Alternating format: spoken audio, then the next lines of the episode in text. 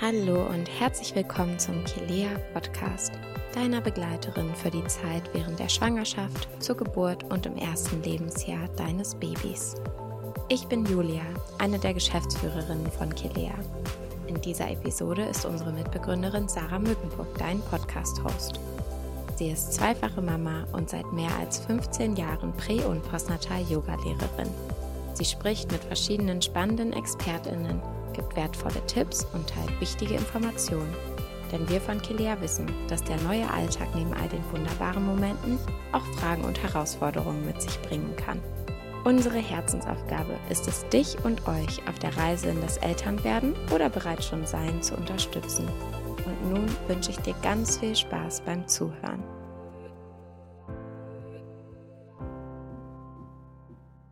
Heute geht es um die Hebammensuche. Es geht darum, wie du eine Hebamme finden kannst, welche Leistungen und Betreuungsarten es gibt, welche Untersuchungen die Hebamme durchführen kann und was du für das Erstgespräch mit der Hebamme wissen solltest. Gerade jetzt ist es häufig noch schwieriger, eine Hebamme zu finden. Deshalb haben wir zusammen mit dem Deutschen Hebammenverband die Plattform amelie.de entwickelt. Hier kannst du auch im Akutfall schnell eine Hebamme finden, die dich kurzfristig betreuen kann. Doch jetzt erstmal zum Interview mit der Hebamme Valerie Larsen. Sie ist zweifache Mama, seit zehn Jahren freiberufliche Hebamme und E-Learning-Referentin des Deutschen Hebammenverbandes. Herzlich willkommen, Valerie. Schön, dass du da bist. Vielen Dank für die Einladung. Danke, dass ich hier sein darf. Ja, dann schießen wir gleich mal los. Und zwar mitten rein. Äh, du bist ja hier im Prenzlauer Berg gelandet und das ist sozusagen die Schwangerschafts- und Baby-Hochburg Nummer eins immer noch. Und es ist nicht leicht, hier eine Hebamme zu finden. Also der Hebammenmangel ist in aller Munde und das nicht nur hier, auch in anderen Ballungsgebieten. Und es gibt sogar Gerüchte, dass man sich eigentlich schon vor der Befruchtung eine Hebamme suchen sollte. Wer also spät dran ist, kassiert häufig nur Absagen und ist dann frustriert. Glaubst du, ist es tatsächlich so, dass es einen Hebammenmangel gibt oder wie siehst du das? Ähm, ich bin Landhebamme, das heißt, ich kann so aus eigener Erfahrung eher für den ländlichen Bereich sprechen. Da ist es definitiv so, dass es zu wenige Hebammen für zu viele, in Anführungszeichen, Schwangere gibt. Ich habe eine liebe Freundin, die sehr lange freiberufliche Hebamme in Berlin war und die hat zum Scherz immer gesagt, ich könnte auch nur Rothaarige betreuen und würde trotzdem genug Arbeit haben. Also um mal so den Überschuss sozusagen zu verdeutlichen. Also ja, es gibt eine ähm, eine Unterversorgung mit Hebammenbetreuung, wenn man es so ausdrücken möchte. Es ist tatsächlich schwierig, eine Hebamme zu finden und man sollte sich wirklich früh drum kümmern. Ähm, vor der Befruchtung, ich habe tatsächlich auch von Kolleginnen gehört, dass es Frauen gibt, die sich monateweise äh, Plätze versuchen zu reservieren und dann sagen, es hat geklappt oder es hat nicht geklappt. Oh, war ja, ich habe das eigentlich als Scherz gemeint. Also ich habe es auch nur von wenigen gehört, aber es scheint sie wirklich zu geben. Ähm, ich so für meinen Bereich kann sagen, die, die günstigste Anfragezeit ist eigentlich so äh, in der vierten bis achten Woche. Also viele Frauen melden sich auch so ab der zwölften Woche. Da ist es dann auch schon zu spät. Also da habe ich schon oft alle Plätze vergeben. Na, die meisten wollen ja natürlich warten, dass sich auch wirklich die Schwangerschaft gut eingenistet hat und ähm, weil sie dann denken, ja gut, vierte Woche, also da wissen sie es vielleicht selber noch nicht mal oder haben das noch gar nicht erzählt. Und was machen sie dann, wenn die Schwangerschaft nicht bleibt? Ähm, ich kann den Gedanken sehr, sehr gut nachvollziehen. Ähm, Nichtsdestotrotz ist die Hebamme für ihre betreuten Frauen da, egal in welcher Situation. Also sollte eine Frau tatsächlich die traurige Erfahrung machen, ein Kind sehr früh zu verlieren, dann hat sie erstens auch für diese Situation Anspruch auf Hebammenhilfe. Und das tun wir auch gerne. Also wir begleiten Frauen auch selbstverständlich in jeder ähm, Situation ihrer Schwangerschaft. Und eine Frau, die ein Kind verliert, braucht vielleicht noch mehr den Zuspruch und die Begleitung von jemandem, und auch die Begleitung ähm, vielleicht in einen neuen Versuch. Und äh, das weiß, glaube ich, kaum jemand, also dass das möglich ist. Das muss ich auch sagen. Das habe ich jetzt erst so von dir erfahren. Ja. Ähm, das ist traurig eigentlich, dass das so ist. Und ich glaube, da dürfen wir Hebammen auch ein bisschen mehr, ähm, sag ich mal, Öffentlichkeitsarbeit machen. Ähm, aber wir verstehen uns als Ansprechpartner und Betreuer für jede Phase der Schwangerschaft und auch für jeden Ausgang der Schwangerschaft. Und unser Ziel ist eine gute Begleitung der Frau und der Familie und dazu gehört eben jeder Ausgang. Gut, also scheu dich nicht, such nach der Hebamme, egal ab wann du schwanger bist.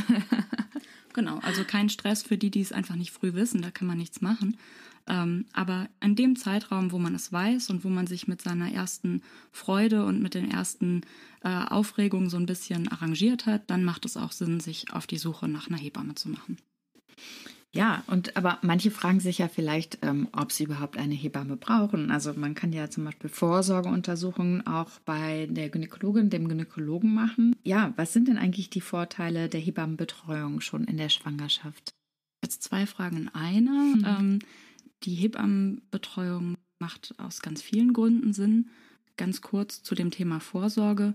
Vorsorgen kann ich beim Gynäkologen oder bei der Gynäkologin machen. Ich kann sie bei der Hebamme machen. Und die Realität ist ganz oft so, dass es ein ähm, sag ich mal, individuelles Modell der Zusammenarbeit gibt. Also ich muss mich nicht schwarz oder weiß entscheiden, sondern ähm, ein guter Weg ist einfach, wenn man mit der Hebamme und mit dem Arzt in, in Gesprächen klärt. Ich würde gerne beispielsweise im Wechsel die Vorsorgen machen.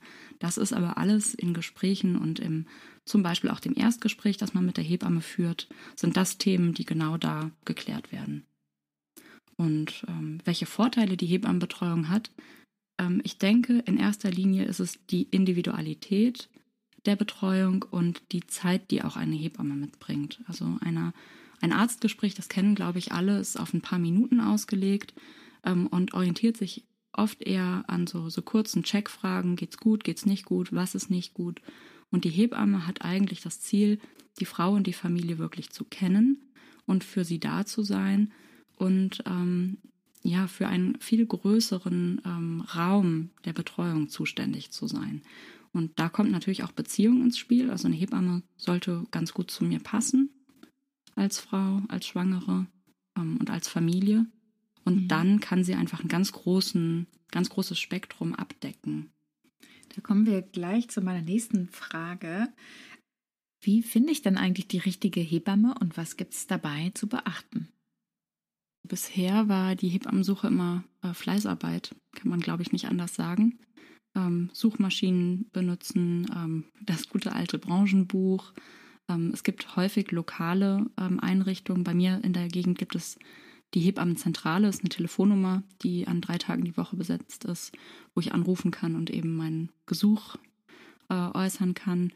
Dann gibt es in vielen Kliniken auch äh, Hebammenlisten, die einfach eine lokale Zusammenstellung der tätigen Hebammen dann aufführen. Aber es gibt eigentlich bisher keine wirklich einheitliche Lösung, eine Hebamme zu finden. Das heißt jetzt schon. Jetzt schon, ja. Jetzt gibt es nämlich Amelie, die Hebammenvermittlungsplattform. Aber was das genau ist, das erzählen wir euch später. Ja, was gibt es überhaupt für Betreuungsarten? Die Betreuungsarten ähm, beziehen sich eigentlich auch auf die Abschnitte von Schwangerschaft, Geburt, Wochenbett und ähm, es ist auch nicht so, dass alle Hebammen alle Betreuungsarten anbieten. Es gibt Hebammen, die ähm, haben ihren Schwerpunkt zum Beispiel auf der Wochenbettbetreuung und bieten keine Geburtsbegleitung an. Es gibt Hebammen, die leisten Betreuung in der Schwangerschaft und im Wochenbett. Und es gibt auch Hebammen, die bieten das ganze Paket an und betreuen sozusagen vom Bekanntwerden der Schwangerschaft, begleiten bei der Geburt zum Beispiel bei einer Hausgeburt, bei einer Geburtshausgeburt. Und es gibt auch Hebammen, die sogenannte Beleggeburten anbieten. Das heißt, diese Hebammen haben einen Vertrag mit einer bestimmten Klinik, ähm, dass sie ihre eigenen betreuten Frauen während der Klinikgeburt begleiten können. Das sind ähm, so ist ein Beispiel für eine Rundumbetreuung einer Hebamme. Aber weil dieses Leistungsspektrum von Hebammen eben sehr unterschiedlich ist, ähm, ist es auch wichtig, dass man sich bei der Hebammensuche eine Hebamme ähm, raussucht, die genau das anbietet, was man sich auch wünscht. Denn wenn man im Nachhinein feststellt, ich hatte mir eine Hausgeburt gewünscht und man hat sich eine ähm, Hebamme für die Wochenbettbetreuung gesucht, dann stellt man eben fest, dass das kein guter Match war. Das ist ein großer Unterschied, auf jeden Fall Hausgeburt oder Wochenbettbetreuung. richtig. ja, genau. Und wie finde ich dann überhaupt heraus, ob eine Hebamme wirklich zu mir passt? Worauf kommt es denn bei der Auswahl eigentlich an? Hiring for your small business? If you're not looking for professionals on LinkedIn, you're looking in the wrong place. That's like looking for your car keys in a fish tank. LinkedIn helps you hire professionals you can't find anywhere else, even those who aren't actively searching for a new job but might be open to the perfect role. In a given month, over 70% of LinkedIn users don't even visit other leading job sites. So start looking in the right place. With LinkedIn, you can hire professionals like a professional. Post your free job on linkedin.com slash people today. Hey, it's Ryan Reynolds, and I'm here with Keith, co-star of my upcoming film, If, only in theaters May 17th. Do you want to tell people the big news? All right, I'll do it. Sign up now and you'll get unlimited for $15 a month in six months of Paramount Plus Essential Plan on us. Mintmobile.com slash switch. Upfront payment of $45 equivalent to $15 per month. Unlimited over 40 gigabytes per month. Face lower speeds. Videos at 480p. Active Mint customers by 531.24 get six months of Paramount Plus Essential Plan. Auto renews after six months. Offer ends May 31st, 2024. Separate Paramount Plus registration required. Terms and conditions apply if rated PG. Also ich höre immer wieder von Schwangeren, dass sie auch bestimmte Vorstellungen haben, einfach wie sie sich ihre Hebamme vorstellen. Das kann zum Beispiel ähm, was damit zu tun haben, welchen, welches Alter man sich gut vorstellen kann als Bezugsperson. Also wenn ich selbst vielleicht Mitte 20 bin und den Wunsch habe, ähm, jemanden zu haben, der so mein, mein Lebensalter hat, macht das natürlich einen Punkt von der Suche aus. Ich persönlich finde das Lebensalter nebensächlich. Ähm, ich denke, das hat einfach was mit Wellenlänge zu tun. Und ob man mit einer Hebamme gut kann, das klärt sich idealerweise beim Erstgespräch. Also das ist ein, ein Gespräch, zu dem man sich ähm, zusammenfindet, persönlich, bei dem die Schwangere sagt, was sie sich vorstellt, die Hebamme vorstellt, was sie leistet. Und dabei kommen eigentlich schon genug Themen so auf den Tisch, bei denen man abgleichen kann, ob man miteinander gut kann. Was sollte ich überhaupt fürs Erstgespräch wissen? Also welche Fragen sollte ich mir da vielleicht vorab schon überlegen? Ich denke, man sollte sich im Klaren darüber sein, was man sich vorstellt. Das hatten wir ja eben schon mal angeschnitten mit den verschiedenen Betreuungsmodellen, ähm, um einfach klar zu haben, ich wünsche mir auch in der Schwangerschaft Termine mit der Hebamme, um diese, diese Punkte dann klären zu können. Aber ansonsten, denke ich, braucht man keine Checkliste fürs Erstgespräch. Also ähm, ich glaube, die meisten Frauen haben ihre Wünsche relativ präsent und der Rest ergibt sich eigentlich ganz gut aus dem Fluss. Die Hebamme macht das ja auch regelmäßig und hat so ihr, ihr Schema, wie sie ein Erstgespräch führt. Da kann man sich, glaube ich, ziemlich locker machen. Das ähm, ist ein Gespräch, was sich im Fluss ergibt. Es folgt eine kurze Werbung in eigener Sache. Starte in ein energiegeladenes 2024 und gewinne jede Woche Preise wir freuen uns, dir die Prenatal Power Challenge vorzustellen. Deine wöchentlichen und kostenlosen Live-Sessions für eine aktive und kraftvolle Schwangerschaft. Jeden Donnerstag im Januar um 18 Uhr erwartet dich eine exklusive Live-Fitness- oder Yoga-Session. Die Übungen werden je nach Fitnesslevel modifiziert angeboten und sind sicher und geeignet für jedes Trimester. Nach jeder Session verlosen wir Kursabos für unsere Mama-App und Fitnesskurse, um dich nach der Schwangerschaft weiter zu unterstützen. Bist du bereit, deine Power zu entfalten?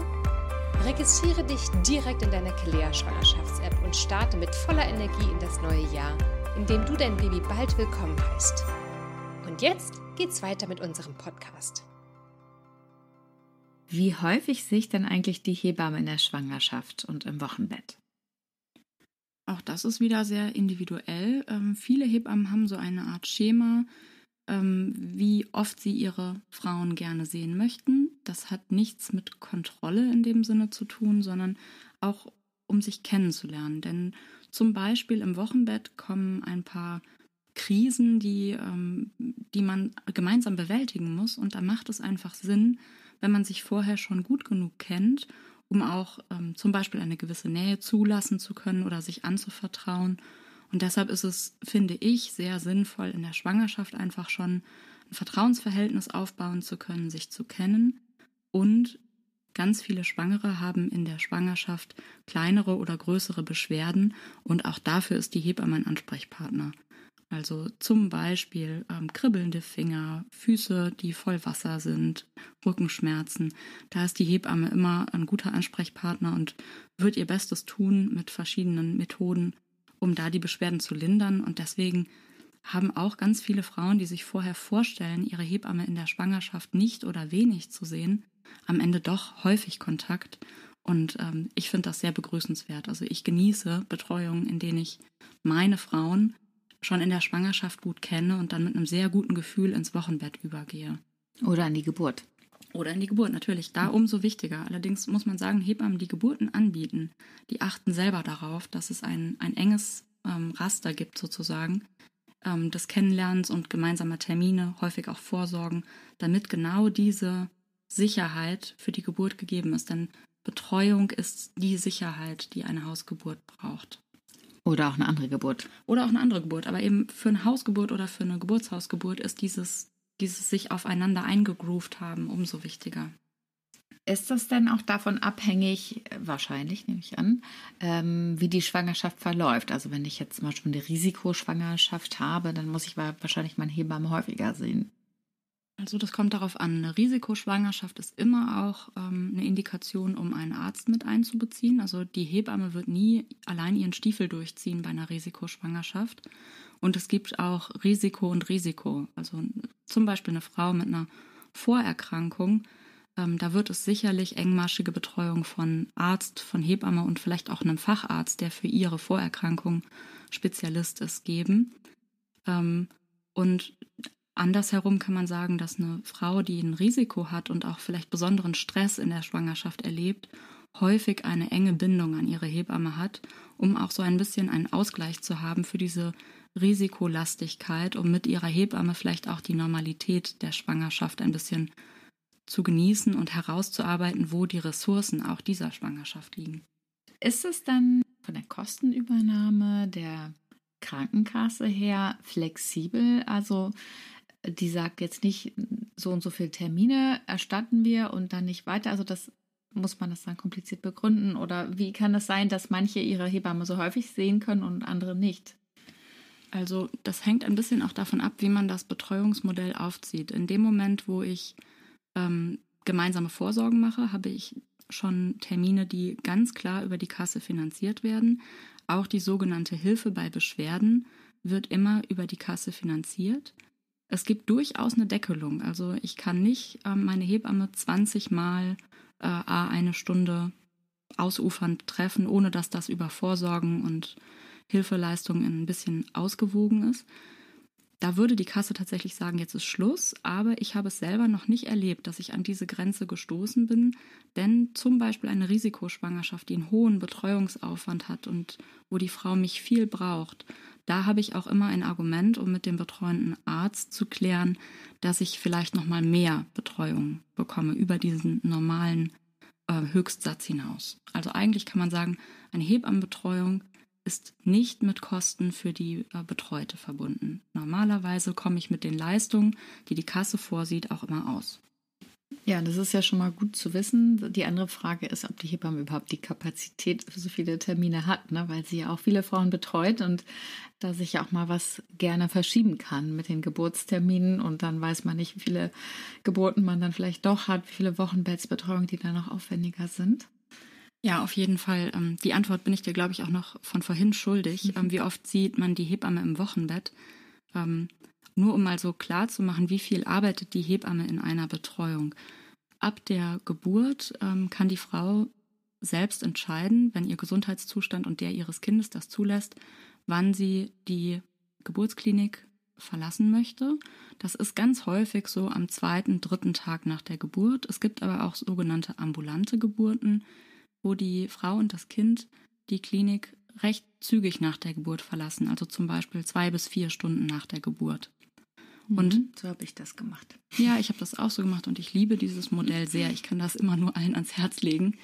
Ähm, und in einem solchen Fall würde die Hebamme sehr zeitnah nach der Geburt ähm, bei Mutter und Kind aufschlagen und auch, wenn es nötig ist, mehrmals am Tag kommen. Also ich kann zum Beispiel eine gute Betreuungsdichte liefern, wenn ich ähm, am Tag der Geburt einmal komme, ähm, und an den Folgetagen auch sogar zweimal, wenn nötig. Das, das nutze ich auch häufig.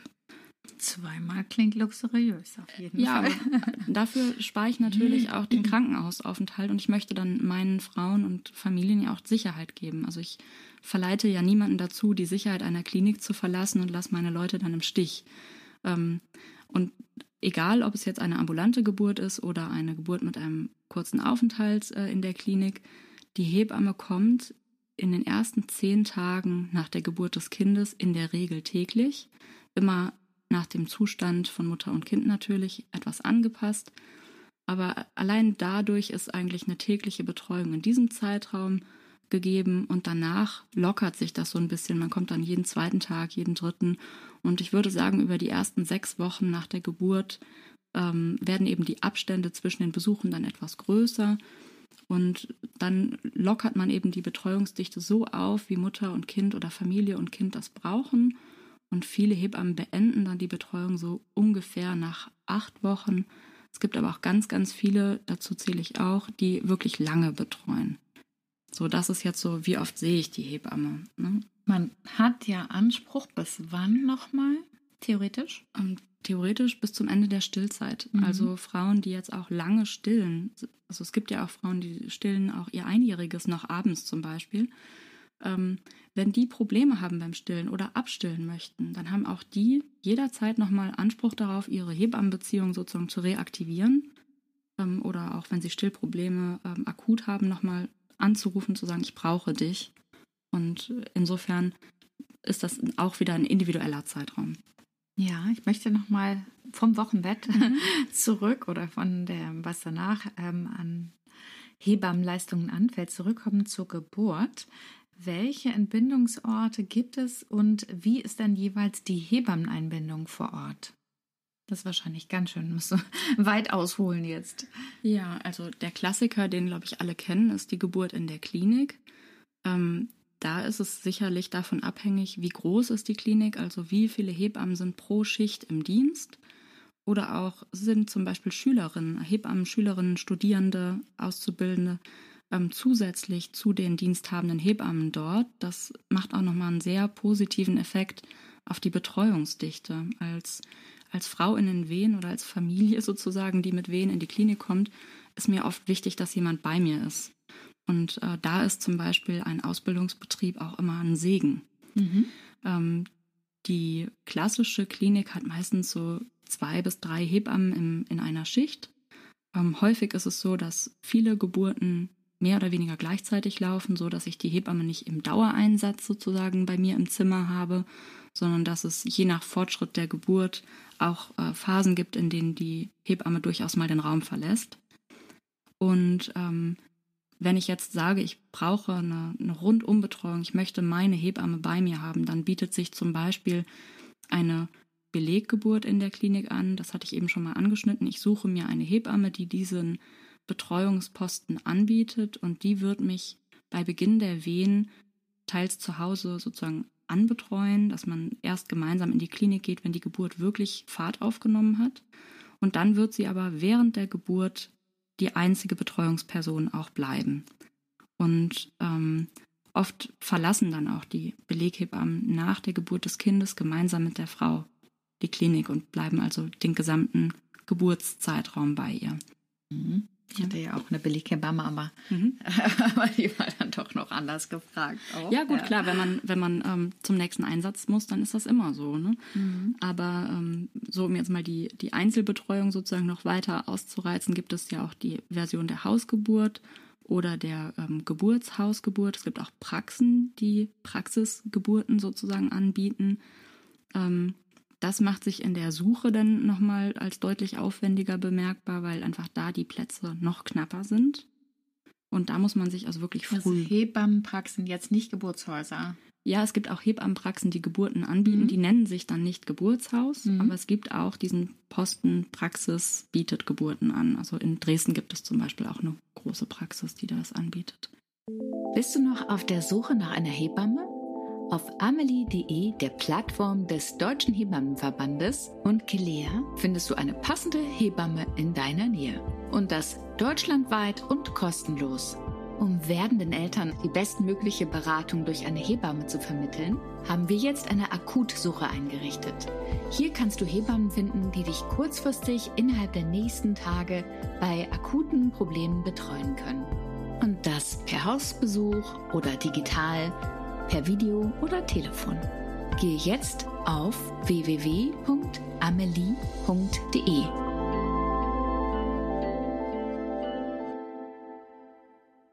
In einem Geburtshaus sind äh, mehrere Geburtsräume in der Regel eingerichtet, die alle Ausstattungsmerkmale haben, die eine Hebamme braucht.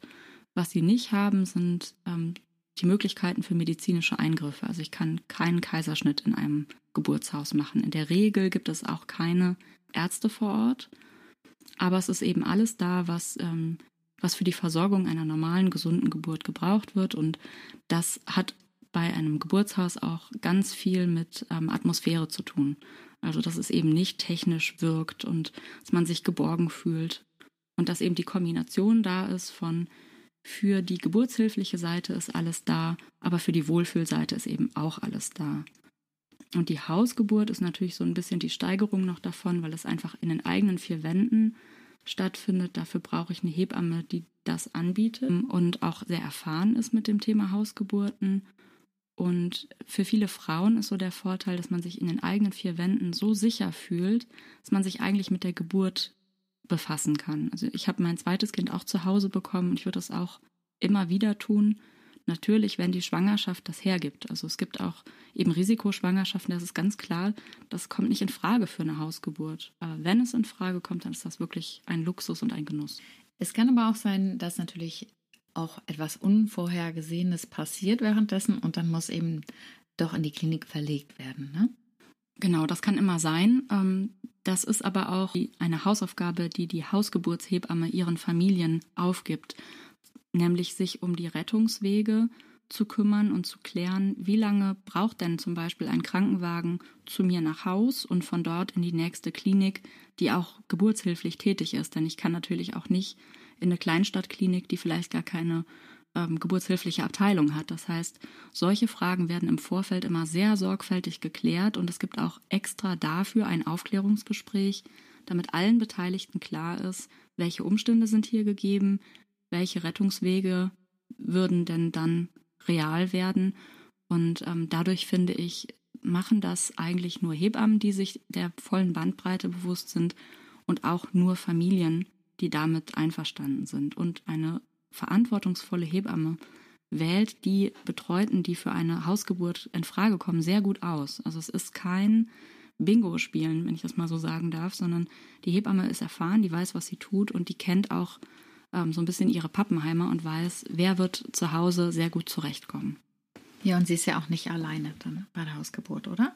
Genau, die meisten Hebammen arbeiten im Team und ähm, machen so eine so eine Tandem-Version, wo die Hebamme, die das Gros der Betreuung übernimmt, also viele Stunden während der Wehen da ist, dann für die heiße Phase, also für die Geburt des Kindes selbst, sagen wir mal für die zwei Stunden ungefähr, die letzten, eine Kollegin dazu ruft, so dass sie einfach vier Hände, vier Augen und ähm, dass man eine schöne Aufgabenteilung machen kann. Das ist eigentlich so der Standard, den die meisten Hebammen pflegen.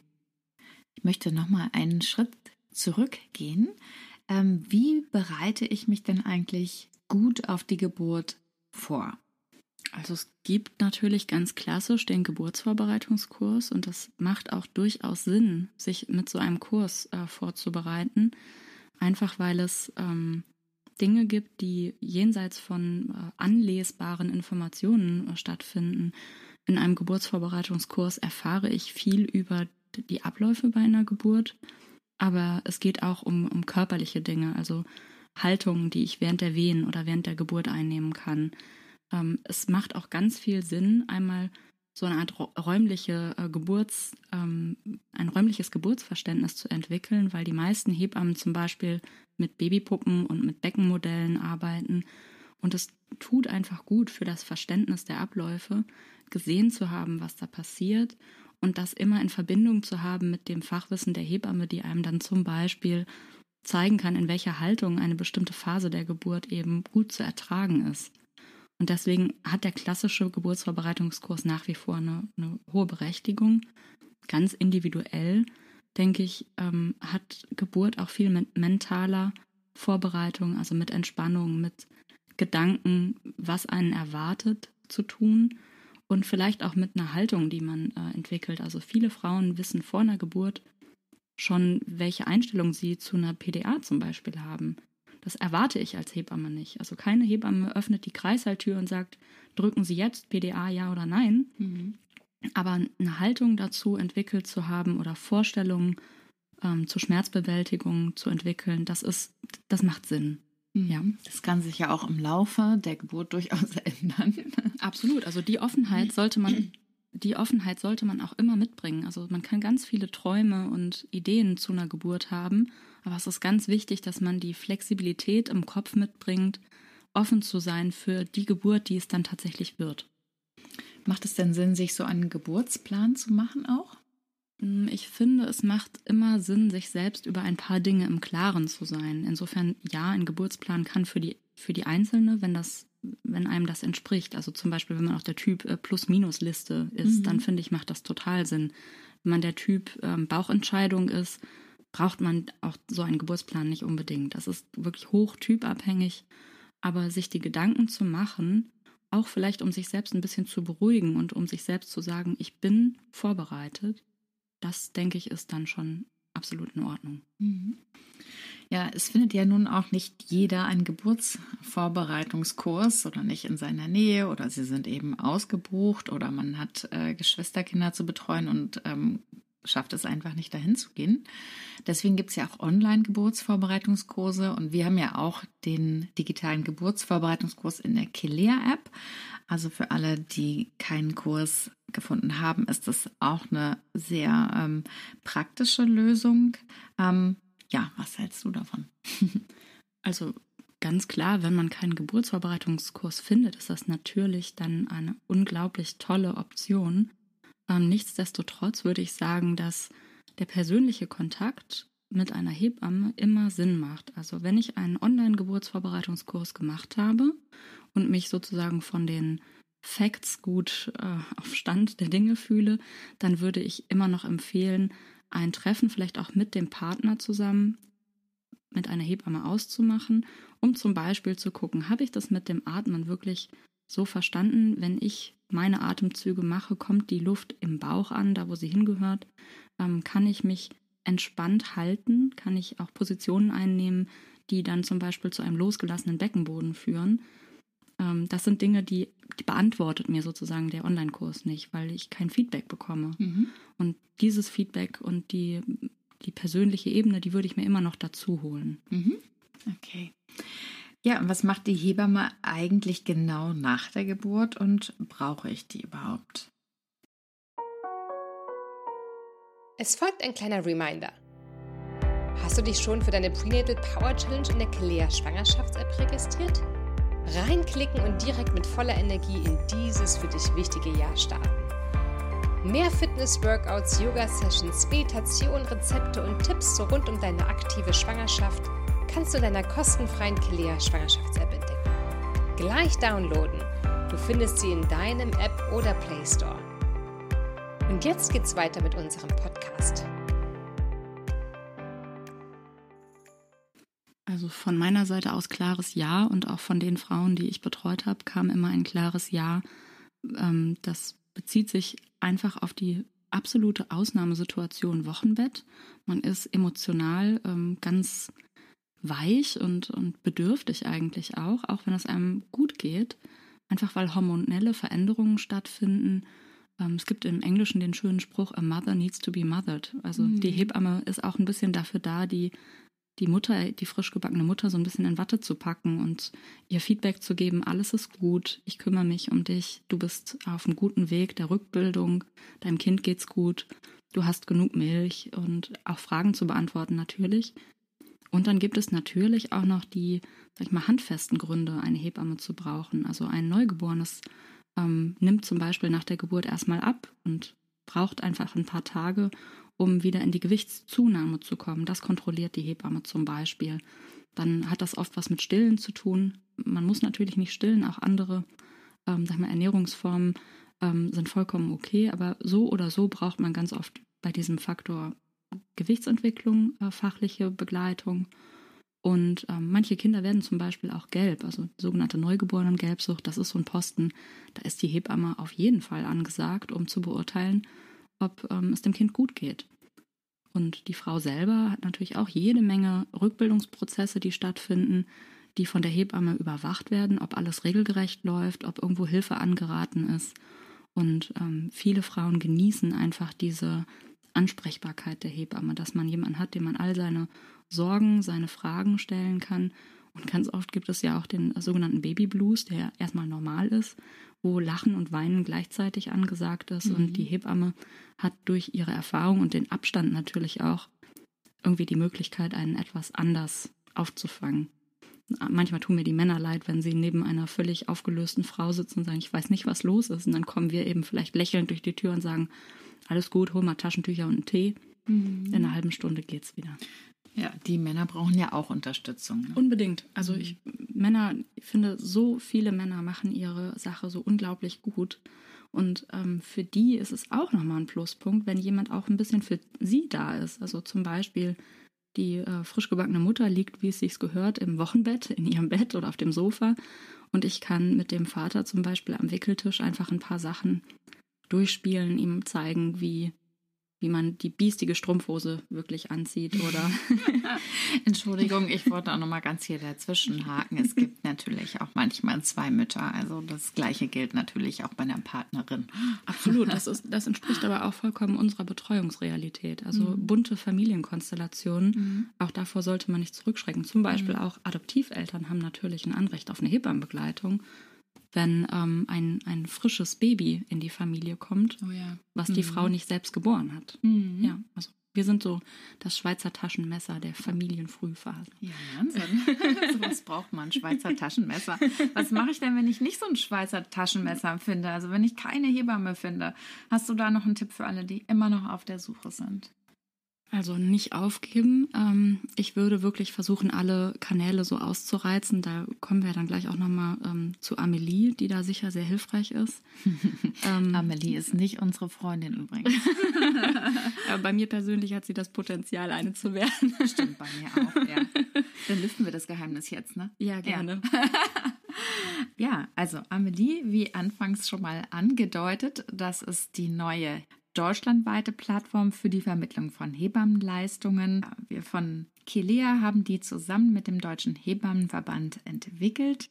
Und das Ziel ist einfach die sichere und unkomplizierte Kommunikation zwischen Frauen, Familien und Hebammen und die möglichst schnelle Vermittlung von gewünschten Hebammenleistungen. Und das natürlich für alle Beteiligten kostenlos. Möchtest du noch mal erzählen, wie es dazu eigentlich gekommen ist, zu dieser Entwicklung? Was gab es vorher oder was gibt es bis jetzt für Lösungen? Also die Lösungen, die es gibt, sind, wie ich schon vorhin gesagt habe, einfach regional sehr unterschiedlich und auch nicht ähm, sehr erschöpfend. Also es kommt immer wieder vor, dass Frauen Hebammen suchen und ich muss zum Beispiel absagen, weil ich ausgebucht bin und ich sage, dann haben Sie meine Kollegin XY schon versucht und dann sagt mein Gegenüber, äh, nee, habe ich nicht und dann stelle ich einfach immer wieder fest, dass es für die Frauen schwierig zu sein scheint, eine vollumfängliche ähm, sozusagen einen Überblick über die vorhandenen Hebammen vor Ort zu finden. Und deswegen ist es, glaube ich, sehr sinnvoll, eine Lösung jetzt anzubieten, die überregional ist, die äh, transparent ist, zum Beispiel im in, im Abstand zwischen Hebamme und Betreuter, also wo wohnt die Hebamme, wo wohnt die Betreute, bietet die Hebamme diesen Sektor überhaupt an. Und ähm, ganz toll finde ich eigentlich die, den Abgleich Wünsche, Betreuungswünsche der Frau und Angebote der Hebamme. Ja, jetzt bist du schon dahin gekommen, wie das eigentlich funktioniert. also, ähm, ich als Schwangere gebe natürlich erstmal ein, wo ich äh, wohne und was für einen errechneten Termin ich habe und auch was für eine Hebammenleistung ich brauche, damit das richtig zusammengeführt werden kann mit der Hebammenseite. Die gibt nämlich an, die Hebamme gibt an, ähm, welches Leistungsspektrum sie hat, also welche Kurse oder Betreuungsformen sie anbietet in welchem Radius sie arbeitet, also welche Kilometerentfernung sie sozusagen bereit ist zu fahren und ähm, auch ihre Auslastung. Das bedeutet, viele Hebammen nehmen zum Beispiel vier bis sechs Betreuungen pro Monat an, also vier bis sechs Frauen, deren errechnete Termin in diesem Monat liegt. Und ähm, ich kann dann zum Beispiel angeben, dass ich in dem Monat Juli schon fünf Betreuungen angenommen habe und also noch einen freien Platz zu vergeben habe. Mhm. Und dann wird das eben zusammengestellt. Und äh, wenn du jetzt zum Beispiel Hausgeburten anbietest, dann hast du auch nochmal einen anderen Betreuungsradius, ähm, der dir einfach ermöglicht, weil es ja nicht so viele Hausgeburtshebammen gibt, da auch einen weiteren Fahrtweg mit äh, in Kauf zu nehmen. Genau, das macht Sinn, das kurz zu erklären. Also wenn es zum Beispiel in einem Gebiet sehr wenig Hebammen gibt, die Hausgeburten anbieten, dann macht es Sinn, wenn die Kollegin, die diese Geburten anbietet, auch weiter fährt, aber dann später die tägliche Wochenbettbetreuung von einer näher am Ort wohnenden Hebamme geleistet wird. Dann habe ich sozusagen zwei verschiedene Betreuungsradien. Und warum es überhaupt ähm, wichtig ist, über einen Betreuungsradius zu sprechen, das hat den Hintergrund, dass Krankenkassen ähm, durchaus auch verweigern können, die Fahrtkosten zu zahlen, wenn eine Hebamme zum Beispiel 30 Kilometer entfernt von einer ähm, Betreuten lebt und aber in dem Wohnort eigentlich Hebammen vorhanden sind, die die Betreuung hätten übernehmen können. Und ähm, damit da kein böses Erwachen ist, dass man vielleicht auf seinen Fahrtkosten sitzen bleibt, ähm, ist dieser, dieser Punkt Betreuungsradius echt sinnvoll. Ja, und das macht ja auch nicht so viel Sinn, wenn die Hebamme die meiste Zeit irgendwo im Auto sitzt und im Stau und hin und her fährt. Äh, in der Zeit kann sie ja eigentlich auch andere Sachen machen. Absolut, das ist total ineffektiv und unter einem ökologischen Gesichtspunkt ist es einfach auch wünschenswert, ja, sowieso. wenn wenn da eine bessere Abstimmung stattfindet, dass ich einfach mehr vor Ort arbeite und alle Hebammen am Ende weniger im Auto sitzen. Ähm, das wäre so eine Vision, die ich da habe, dass das einfach einen ganz großen Benefit hat ähm, für die Umwelt. Ja, oh, da, da, das ist sowieso das Allerbeste. Was sind denn eigentlich genau die Vorteile für die Betreuungssuchenden? Also ich glaube, es wird einfach weniger verwirrend. Also durch die Klarheit ähm, der verfügbaren Hebammen habe ich, glaube ich, einfach weniger Stress ähm, und Ängste, ob ich dann eine Hebamme finde oder nicht. Ich glaube, dass diese Abstimmung ähm, mit dem Leistungsspektrum, das ich mir wünsche und was die Hebamme anbietet, für alle Vorteile hat, damit es keine Missverständnisse gibt oder am Ende ein böses Erwachen, ähm, dass ich eine Hausgeburt gewünscht habe und äh, nur mal keine bekommen werde. Und ich glaube, dass ähm, es auch durchaus Sinn macht, wenn die Hebamme eine größere räumliche Nähe zu den Betreuten hat. Also ich kann aus eigener Erfahrung sagen, dass es durchaus vorkommt, dass man vielleicht am Nachmittag nochmal angerufen wird, wenn man vormittags da war, weil irgendwas auf einmal nicht gut klappt. Und wenn ich nah dran wohne als Hebamme, ist es für mich einfach ein leichtes zu sagen, ist kein Problem, ich komme nochmal. Was aber für mich eine ganz andere Nummer ist, wenn ich weiß, ich stehe jetzt vielleicht ähm, dafür nochmal eine Stunde ähm, im Stau. Und das hält mich vielleicht auch eher davon ab, eine hohe Betreuungsqualität äh, in dem Fall sozusagen abzugeben. Das denke ich, ist nochmal ein Pluspunkt, der so auf lange Sicht ähm, dann wirksam wird. Hm. Hier in Berlin steht man ja sowieso, glaube ich, fast immer im Stau.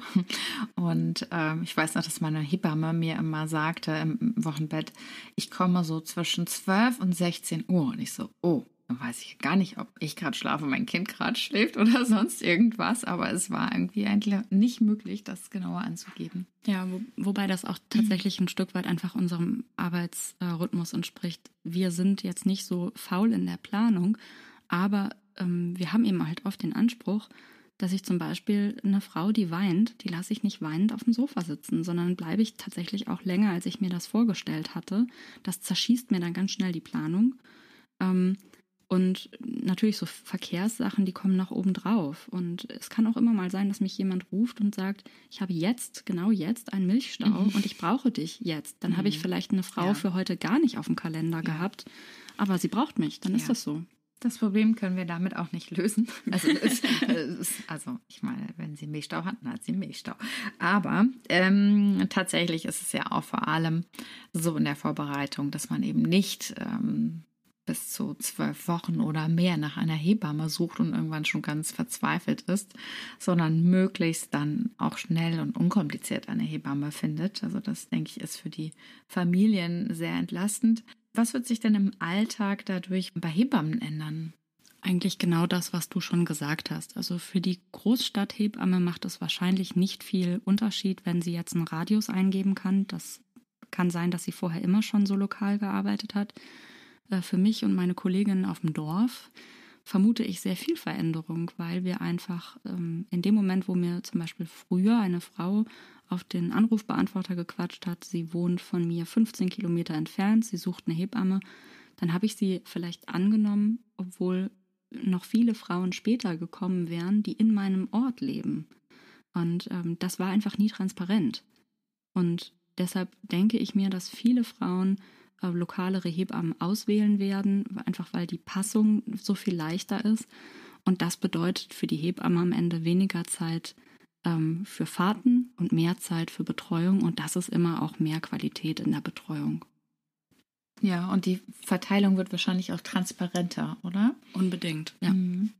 Und ich kann mir auch vorstellen, dass du ähm, ja auch sehr vielen ähm, Frauen absagen musst, die Betreuung, die dich anfragen, weil sie ja gar nicht wissen, ob du Kapazitäten hast. Genau, und es, es kann auch, wie gesagt, schon durchaus die Situation geben, dass ich vorher einfach Frauen angenommen habe, die sehr weit weg wohnen. Und am Ende sage ich tatsächlich den Frauen ab, die auf meiner Straße wohnen, mhm. weil sie sich einfach drei Tage später melden. Mhm. Und solche Effekte erhoffe ich mir einfach ähm, von Amelie, dass später das alles etwas ausgewogener und sinnvoller wird. Ja, und dass auch nicht nur dann Frauen Hebammen finden, die eh schon Vitamin B haben, weil sie in ihrem bekannten Freundeskreis da die besten Empfehlungen bekommen haben. Genau, also Mund-zu-Mund-Propaganda ist auch mhm. nach wie vor immer so ein ganz starker mhm. Punkt. Ja, kann, kann, ich ja auch absolut nachvollziehen, weil äh, wenn meine beste Freundin eine gute Erfahrung gemacht hat, dann äh, warum sollte ich das nicht auch tun dann? Ja, absolut. Ja, ein ganz wichtiger Punkt für viele ist ja auch der Datenschutz. Und da kommt schnell die Frage auf, na, wie ist es denn jetzt so mit solchen empfindlichen Daten im Internet? Da kann ich nur dazu sagen, dass wir wirklich ähm, höchsten Wert legen auf Datenschutz und alles natürlich gesichert wird nach den höchsten europäischen Datenschutzbestimmungen. Und du kannst jetzt sicherlich auch noch mal was zum Datenschutz sagen. Ich sitze jetzt hier nicht ähm, nur als freiberufliche Hebamme, sondern eben vor allen Dingen, weil ich für den Deutschen Hebammenverband arbeite. Und die Initiative, diese gemeinsame Plattform zu gründen, war eben auch ein großes Bedürfnis beim Deutschen Hebammenverband, um einfach die Versorgung mit Hebammenhilfe in Deutschland zu verbessern. Und für den Hebammenverband ist Datenschutz und ähm, der korrekte Umgang mit, in dem Falle sagen wir jetzt mal Patientendaten, auch wenn Mütter nicht unsere Patienten sind, aber eben dieser Umgang mit angemessener Vertraulichkeit und Schutz und wie dürfen Daten abgelegt sein. Damit sind wir vertraut, dafür haben wir Spezialisten, die wirklich gut Bescheid wissen. Und deshalb kann ich nur sagen, aus dieser Kooperation ähm, heraus ist da einfach auch Know-how dahinter und da ist ein hoher Anspruch da. Ja. Wir haben das ja auch bei unserer App. Da sind ja auch sehr viele Daten hinterlegt, die natürlich alle sicher abgelegt sind. Ähm, ja, also wir möchten wirklich mit Amelie, mit dieser Plattform unseren Beitrag zur besseren Versorgung von Schwangeren, von Familien beitragen und äh, freuen uns über jeden, der da mit dabei ist, der die Plattform nutzt, dass da wirklich möglichst äh, viele Hebammen und Familien sich zusammenfinden können. Und du findest die Plattform unter www.amelie.de. Das schreibt sich Amelie, A-M-M-E-L-Y.de.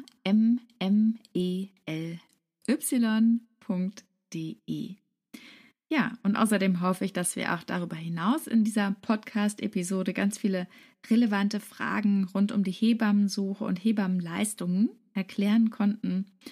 Ja, und vor allem danke ich dir ganz herzlich, Valerie, für dein Kommen und das aufschlussreiche Gespräch. Ja, vielen Dank. Ich danke dir. Danke. Tschüss. Tschüss.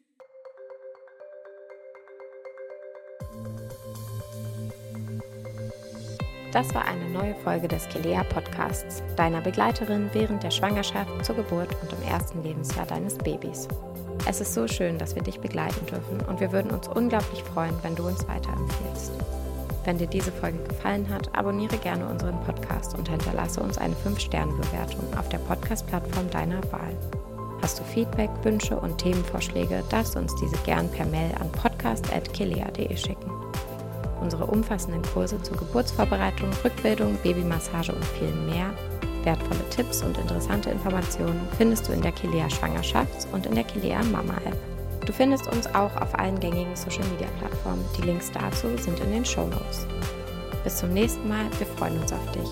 Von Herzen, deine Julia und das gesamte Kilea-Team.